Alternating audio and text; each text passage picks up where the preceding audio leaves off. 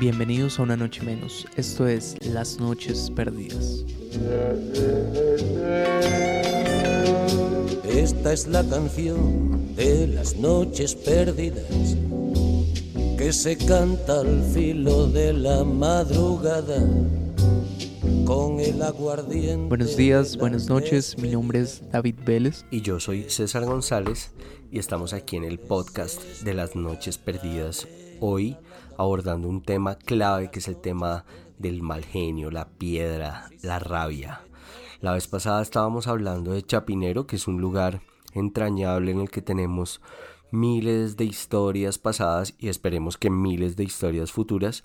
Y hoy estamos hablando de la rabia. ¿Qué otro nombre tiene la rabia, David?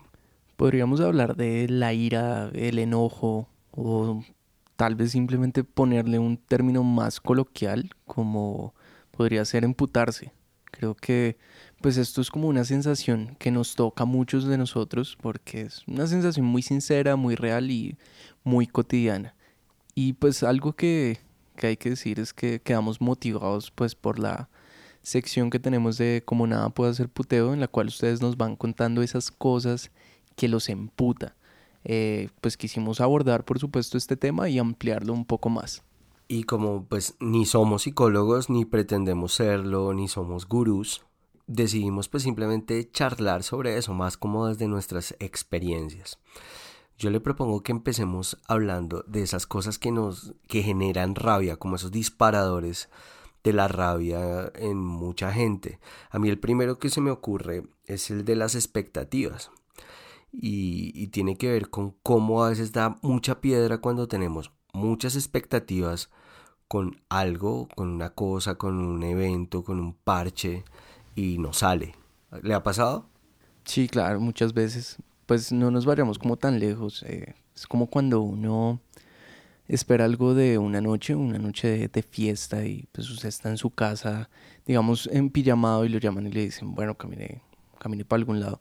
Pues usted sale porque le prometieron que, que pues iba a ser una buena noche y se la pasa buscando dónde está la verdadera fiesta y a la final usted termina devolviéndose a su casa decepcionado. Creo que pues ahí las expectativas se rompen y da mal genio, da mucha rabia. No sé, eh, ¿qué más se le ocurre respecto a las expectativas? Pasa con, con los objetos. Uno compra un objeto por internet y lo ve grande, bonito, le parece que es una, una buena compra, un gangazo y le llega y no, es diferente, pequeño y uno se da cuenta porque estaba tan barato. O alguien le dice a uno, uy, tiene que ver esta película, tiene que leer este libro, tiene que oír esta canción y se lo repite tanto que cuando uno ya la tiene, la oye, la ve, ya le parece que no y eso da piedra. Sí, a veces no esperar mucho es, es la mejor opción para no caer precisamente en eso, en, la rabia o tal vez hay veces más que rabia es como frustración. Sí, esos dos sentimientos como que parece que, que limitan mucho. Y a veces la uno rabias, por ejemplo, con uno, porque a veces flaya, como dice uno en la calle, miente la noche, el contexto, pero a veces es uno. Entonces uno quería hacer un montón de cosas o uno estaba preparado para una noche así brutal de desmadre y el cuerpo le falla, por ejemplo. Sí, eso ha pasado muchas veces y ahora yo le pregunto a usted, ¿qué, qué da, más, qué da más rabia? ¿Que usted vaya a tener una noche así monumental y el cuerpo sea el que le falle o que le falle el ambiente y, pierda la noche buscándolo. Uy, no, yo creo que da más piedra cuando uno es el culpable. O sí, cuando, la impotencia de no, de no poder dar el ancho con la situación es complicada. E, esto me parece que es un disparador de muchas rabias y estoy seguro que la gente que oiga esto va a sentir que le ha pasado, por supuesto. Y también está como este otro lado de la rabia que pues realmente no depende de uno, sino de cosas con las cuales usted tiene que convivir y tiene que aceptar y pues no sé, tiene que bancarse, como por ejemplo los la política, sí, pues son cosas que a veces se sale de, su control y pues realmente uno se pregunta si está bien sentir rabia por cosas que uno no puede cambiar, que uno no puede pues hacer nada por mejorar la situación. Eh, a mí me parece que esa, esa rabia está muy cerca a la, a la risa incluso. O sea, como que da tanta piedra al cinismo que es hasta chistoso. O sea, ahorita que usted decía político, recordaba esto que está pasando acá de el fiscal general de la nación diciendo, oiga, yo me gasto el dinero público llevando a pasear a mi hija, soy un buen padre, no me jodan. O sea, eso da tanta rabia que se vuelve chistoso. O no sé, yo creo que pasará que alguien pilla la infidelidad de su pareja y la pareja le dice, oiga, es culpa suya y uno termina saliendo a deber. Creo, creo que eso es a lo que se refiere, como a la rabia que produce el cinismo de los demás cuando los demás son tan cara dura que, que hacen algo que le produce a uno mucha rabia, pero además uno, entre comillas, le sale a deber. ¡Mierdas! ¿Usted no que me quería? ¿Usted lo que es es una mentirosa? Ay, ahora su mentiroso. Usted que dijo que llegaba el martes y llegó hoy. ¡Ah, puta! A mí me parece que un tercer disparador fuerte de la rabia es cuando uno tiene un problema y tiempo después, una semana, dos semanas, un año, uno cae en cuenta de qué fue lo que debió haber dicho o cuál fue la decisión que debió haber tomado en ese momento y ya es tarde. Esa frustración es terrible. Ahí sí coincido completamente con usted. Es cuando pasa el tiempo y uno vuelve a mirar la situación desde otro lado y uno dice, jue puta, yo sí es que soy un huevón. Y uno no, no hace las cosas como piensa que... Uno no hace las cosas como las debió haber hecho. Y uno termina sintiéndose muy frustrado por lo que no hizo. Usted, por ejemplo, ha escuchado eh, gente, no sé si, yo creo que es como una fantasía tecnológica de mucha gente incluyéndome, y es que uno siempre dice, oye, si la vida tuviera control Z, si uno pudiera darle control Z y devolver el cassette y haber hecho otra cosa. Claro, sí, es la fantasía de todo mundo, poderse volver a esos momentos en los que usted estaba peleando con alguien y tal vez no pensó muy bien sus argumentos y pues bueno, quedó como un idiota y como el perdedor de la pelea. Entonces creo que sí, claro, a todo el mundo le gustaría tener ese botón, me incluyo también, y poder volver atrás y ver desde otro punto lo que, lo que era la pelea y pues bueno, batallarlo desde otro lado y ganar la discusión esta vez. Sí, es ese peso de lo, de lo inevitable, del tiempo, de lo inamovible. Da mucha rabia, mucha rabia. Y bueno, es, ah, yo creo que podríamos explorar eso también y es a veces la rabia es útil y a veces la rabia es inútil. O sea, en ese caso es una rabia inútil porque pues no va a tener control Z. La rabia a veces puede ser útil porque la rabia lo podría uno mover a, a cuestionarse cosas, a tomar decisiones. A... Yo creo que sería chévere eh, usted que, que es guitarrista, que la rabia fuera como un pedal, como el pedal de distorsión de una guitarra y uno la tuviera ahí y supiera bien cuándo eh, presionar ese pedal y cuándo no. A veces es útil. Esa, esa referencia está un poco confusa, pero entiendo, entiendo el punto. O sea, como uno poder tener un poco más de control sobre la rabia y decidir completamente en qué momento activarla, en qué momento no. Cuando hablamos de estos generadores de rabia, eh, pues como usted lo dice, hay una rabia que es absurda y hay otra que es tal vez necesaria.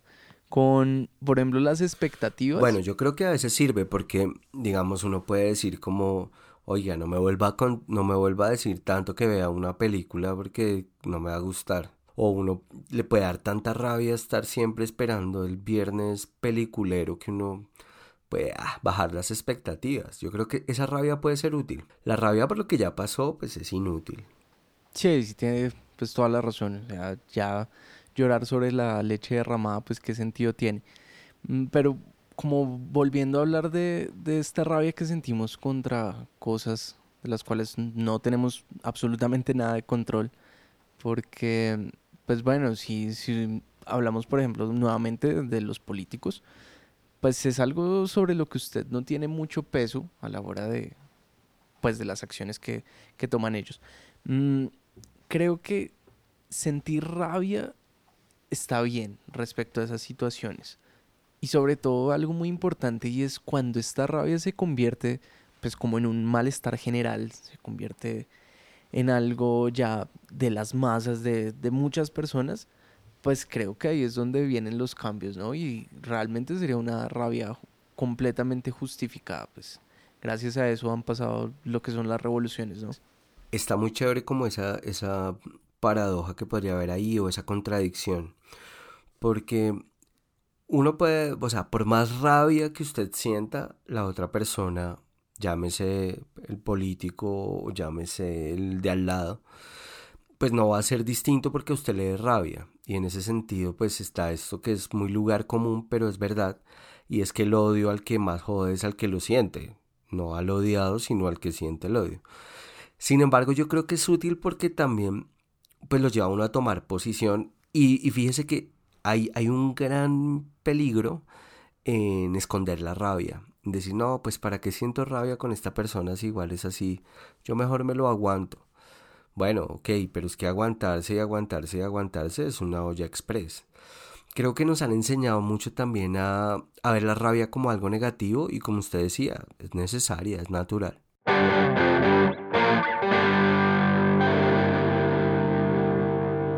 Y bueno, en estos tiempos de interconexión que vivimos, creo que hay una cosa que da mucho mal genio y son personas pues que pueden estar al otro lado del mundo, pero a usted le siguen causando pues rabia por, por sus publicaciones, porque gracias a las redes sociales pues nos enteramos de absolutamente todo y vemos todos esos videos estúpidos que, que suben o bueno, qué sé yo. Ya saben ustedes oyentes que aquí en este podcast odiamos a TikTok y reafirmamos una vez más nuestra posición porque pues esto da mucho mal genio. Las personas que se la pasan publicando estupideces y bueno, la gente que le aplaude esas estupideces y aplaude esos falsos talentos. Sí, eso la verdad me molesta mucho. De pronto lo que a usted lo raya, que me parece muy legítimo y yo también lo siento, es como el, la rabia con la impostura, con lo falso, con el... No sé, yo me acuerdo que en un tiempo eran muy rayados los rockeros, por ejemplo, con que alguien se llamara rockero porque tenía una camiseta negra como el raye por la impostura. No sé si soy claro con impostura. Sí, a mí me parece que es claro, pues como una persona que quiere asumir una posición que no es verdadera, que no es real. sé, pues las cuentas de, de los famosos, así fingiendo su vida perfecta y sus relaciones perfectas y pues, ah, es una mentira. A mí me molesta mucho eso. Eso, yo creo que eso da mucha rabia, como la pretensión. Y eso pasa en las redes sociales y pasa en la vida cotidiana. Eh, yo creo que en, en, todos los contextos hay como algo que se entiende como poder y hay gente que lo tiene y hay gente que lo finge. Entonces hay gente que finge ser talentosa, hay gente que finge ser eh, inteligente, hay gente que finge todo. Y da piedra la impostura, da mucha piedra. De hecho, ahora se me ocurre que todas estas piedras de las que estamos hablando, estas rabias, tienen una contraparte y es el goce cuando eso se cae. El goce cuando el cinismo es evidente, el goce cuando las expectativas sí se cumplen, el goce eh, cuando la impostura se, se le quita el, el, manto al impostor. Creo que eso es gozoso. La hipocresía y la falsedad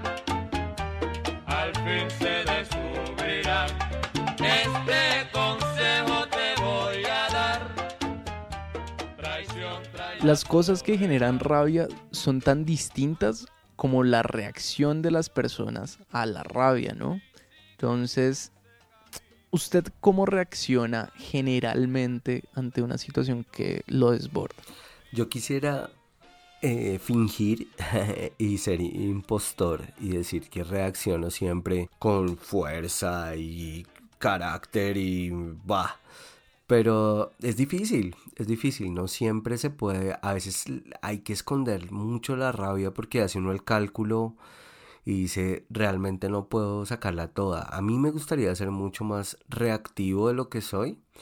Con alguna gente me gustaría poder permitirme más las, las posibilidades de la rabia. Yo tiendo a ser conciliador Y eso es bueno a veces, pero, pero en exceso puede ser un problema también. Pues cualquier extremo en esos casos está pues mal, ¿no? O sea, reaccionar violentamente y también pues ceder todo tampoco se puede. Creo que pues la mejor forma de, de, manejar la, la, rabia es, pues, no sé, como analizando bien la, la situación y entender realmente si vale la pena ser violento o si, ah, bueno, cedo esta y, y lo dejo pasar. Está uno en el Transmilenio y hay alguien que está ocupando más espacio del que debería y está manoteando y está moviendo su cuerpo demasiado y uno, bueno, supongamos que estamos pre-COVID, eh, porque ahora pues sería otra cosa, mm, uno en serio use su pequeño espacio, pero no transgreda el mío. Eso da mucha piedra. ¿Y cómo reacciona uno ahí? Creo que en esa situación uno debería reaccionar de una manera crítica frente a la situación y poder expresar con argumentos eh, el por qué está mal. Tampoco al punto de llegar a ser violento. Yo cuando pensaba en la situación, por ejemplo en un transmilenio, pues ya una cosa distinta es, bueno, por ejemplo, el acoso a una mujer o algo así. Eso sería un motivo para reaccionar violentamente. Ahora, ¿qué tantas personas, qué tantas personas están dispuestas a, pues, a pararse duro por la situación y a irse a los golpes? A pesar de que Colombia es un país, pues, eh, violento, podríamos decirlo, no está completamente esta cultura, por ejemplo, en Bogotá, de, de andar golpeando a todo mundo. Me gusta mucho una cosa que usted dice y es como la contradicción en la que estamos. Somos un país con una herencia de violencia muy grande, pero somos un país también que resiste mucho y se aguanta mucho y que penaliza mucho también la expresión del sentimiento. Y eso se ve en, muchos espacios y lo que usted decía ahorita de, de terminar siendo una, una, una olla express. Yo agradezco que a mí no me haya tocado una situación aún de estas magnitudes como para tener que reaccionar violentamente. Tal vez los oyentes recordarán esta película que yo creo que ya, pues resultaría justo decir que es un clásico, que es el Club de la Pelea. Recordé con eso que usted decía como a Tyler Durden diciendo que uno solo realmente se conoce totalmente si ha estado en una pelea. Y, y, bueno, es como una apología también a la rabia y a la violencia, pero también es una manera de decir que, que no nos pueden mutilar la rabia, porque la rabia también es parte de lo que somos. second rule of Fight Club is you do not talk about Fight Club. And the eighth and final rule, you have to fight. La rabia es un sentimiento tan común que incluso se han hecho obras de arte dedicadas a este sentimiento. Y esta es una de ellas. Esto se llama El Diablo de tu Corazón, de Fito Páez.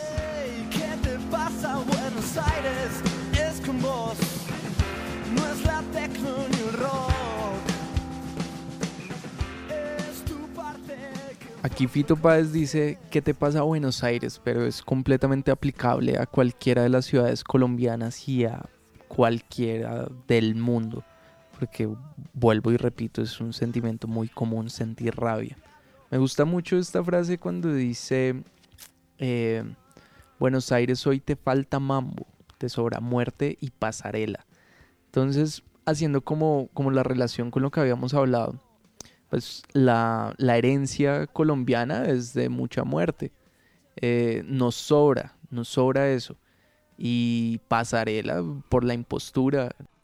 Nos falta mambo y nos sobra pasarela, así es. Qué linda canción de rabia y amor al mismo tiempo.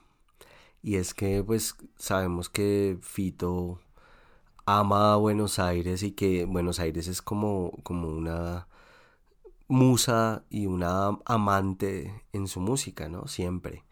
Y yo creo que Fito nos, nos pone el dedo en la llaga y es eh, siempre hay un poco de amor en el odio o siempre hay un poco como de querer y expectativa en la rabia y es sentimos rabia cuando nos importa el otro sentimos rabia cuando eh, lo que está en juego nos importa que no nos importe el fiscal y tal, pero lo que está en juego sí. Siempre hay una porción de amor en el odio. Y recordaba esa frase de Andrés Caicedo en un cuento que él escribió muy joven, como a los 15 años, que es el cuento de infección, que dice, eh, lo odio porque odiar es querer y aprender a amar. ¿Me entienden? Lo odio porque no he aprendido a amar y necesito de eso.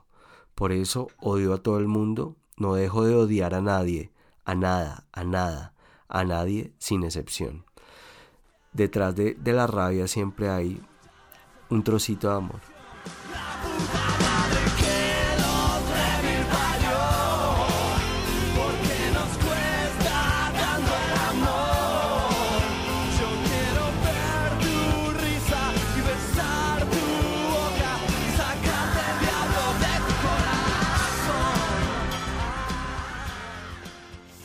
Y bueno, ya para terminar, sabemos que una de las formas más comunes de canalizar la rabia es a punta de madrazos. Entonces lo que buscamos fue un par de audios para escuchar esa gente puteando. César, ¿usted qué nos tiene preparado el día de hoy? Bueno, el mío es como una readaptación eh, de una historia de amor pasional, ¿no? Es una queja pasional. Y eh, oigámoslo, oigámoslo de una. No, Camila me dejó plantado sin palabras, no, todo bien, gono. Que es que tiene que ir a hacer otras vueltas que no sé qué será estúpida, gono. Palabras, eso no se hace, piro, baja. Y por ahí ni siquiera se fue a hacer vueltas, por ahí se fue a ver con su novia a ver si le dan pipi, piro, ¿sabe que sin palabras? Bueno, y, eh, no sé, bueno, es, es difícil no reírse porque si uno ve el video, es, es una cosa que se viralizó por redes y el tipo está grabando esto en una bicicleta ¿no? va corriendo en la bicicleta y le va mandando este mensaje. Es como una carta pública de amor, ¿no? Ahí, porque está poniendo, muy, muy románticamente, está poniendo al mundo como testigo de su queja contra Camila. No quiero rayar en lo políticamente correcto, ni nada similar, sino que me parece como, como feo que tomemos como un chiste una actitud que puede ser incluso como peligrosa porque el tipo se nota que tiene una rabia incontrolada eh, y eso podría desencadenar perfectamente en, en una agresión. Es chistoso la situación que lo diga que va en una bicicleta. Bueno, bueno, eso lo hace chistoso. Creo que lo chistoso es como el lenguaje, pero no, tiene razón. O sea, en realidad, sí, claro. O sea, es una antesala a un feminicidio. Sí, no, ahí deja de ser totalmente chistoso y nos pone un tema que yo creo que, deberíamos ir llevando como ya al final y es eh, todas las rabias son legítimas sí o sea si alguien llega a buscar a otra persona y esa persona no está tiene el derecho de humillarla un poco públicamente sí tienes razón en realidad deja de ser chistoso. Lamento haber dañado el parche César no, no, no, está bien, está bien, está bien. Es que me gusta porque eh, nos muestra cómo, cómo la rabia, en serio, tiene un montón de vínculos con un montón de cosas. Con el amor, con la comedia, con la tragedia. Entonces, hasta qué punto está bien sentir rabia, pero, pero bueno, realmente es una rabia justificada. ¿Y cuál es el límite en el que esa rabia pasa a ser eh, un asesinato, una cosa imperdonable? Sí, de acuerdo. Bueno, vámonos con, con otro audio. ¿Igualado? Nadie aquí igualado. Usted me deja a mí lo que te da plata. gana. Yo sí te están dando mi plata. Y no te pagamos todos los días. ¿No te ganas más de un millón de pesos? Allá. Te voy a decir clarito, loco. Y esto ha pasado uno a usted. Que me da vergüenza que no venga la gente a trabajar. Pues. Lo respete, respete a nosotros. Sí, respete a nosotros. ¡Loco! Nosotros existimos para vos. Entonces respetanos es necesario contextualizar este audio y es un gerente de una empresa que precariza el trabajo en Colombia y que además saca un montón de pecho humillando a, sus trabajadores porque porque les porque ganan un millón de pesos. Entonces creo y eso da mucha rabia y esa sí es una rabia justificada y es la idea que el trabajo se siga pensando como un favor es una rabia justificada, pero creo que lo que más me da rabia es escuchar a un rol hablando paisa. Me ofende. Total, o sea, este voceo de los, de los rolos y como este, este nuevo rolo yuppie eh, que pretende un poco suavizar su, su condición de clase voceando, uy, es terrible, terrible, terrible. Y es un poco curioso ver cómo las personas para asumir una posición más fuerte frente a cualquier situación, cualquier pelea, eh, buscan refugio en el acento paisa, como si eso ya fuera la garantía de que uno es una persona violenta o que manda. No nos vamos a poner regionalistas con esto, ni no es un comentario de ese tipo, sino es algo curioso sobre este auto. Puede tener que ver con algo político y es quiénes han tenido el poder en Colombia en los últimos 20 años y cuál es el referente como de, de patrón, ¿no? de gamonal. Pero sí, no, con todo el respeto, además eh, creo que compartimos una herencia antioqueña. Pero sí, ahí hay algo y bueno, que lo exploren los antropólogos. Vamos a terminar esta sección con una pregunta, una sola pregunta. ¿Cuál es su grosería favorita? Mi grosería favorita es en realidad gonorrea. ¿Qué gonorrea? En serio, me parece. O pues no sé si favorita es la que más uso. En un tiempo fui muy de mal parida. No, de acuerdo, de acuerdo. Gonorrea es, es la mejor palabra, es la más canalizadora de todas.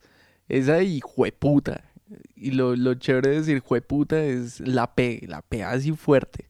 Eso no es hijo de puta, sino hijo de puta. ¿En qué momento las groserías también se vuelven poéticas? Son metáforas, son imágenes eh, cargadas como de, de, un montón de cosas, ¿no? El lámpara de nosotros, el me cago en la leche de los españoles, el, el me hinchas las pelotas de los argentinos y todos los demás. Eso es poesía pura. Es que la joda, aparte catre, hijueputas. ¿Qué está comiendo grosero? ¿Qué la cosa, gran hijueputa? ¿Y usted qué, hijueputa? Va a a su puta madre. Usted es grosero usted, hijueputa. Aprenda a manejar, cabrón de mierda.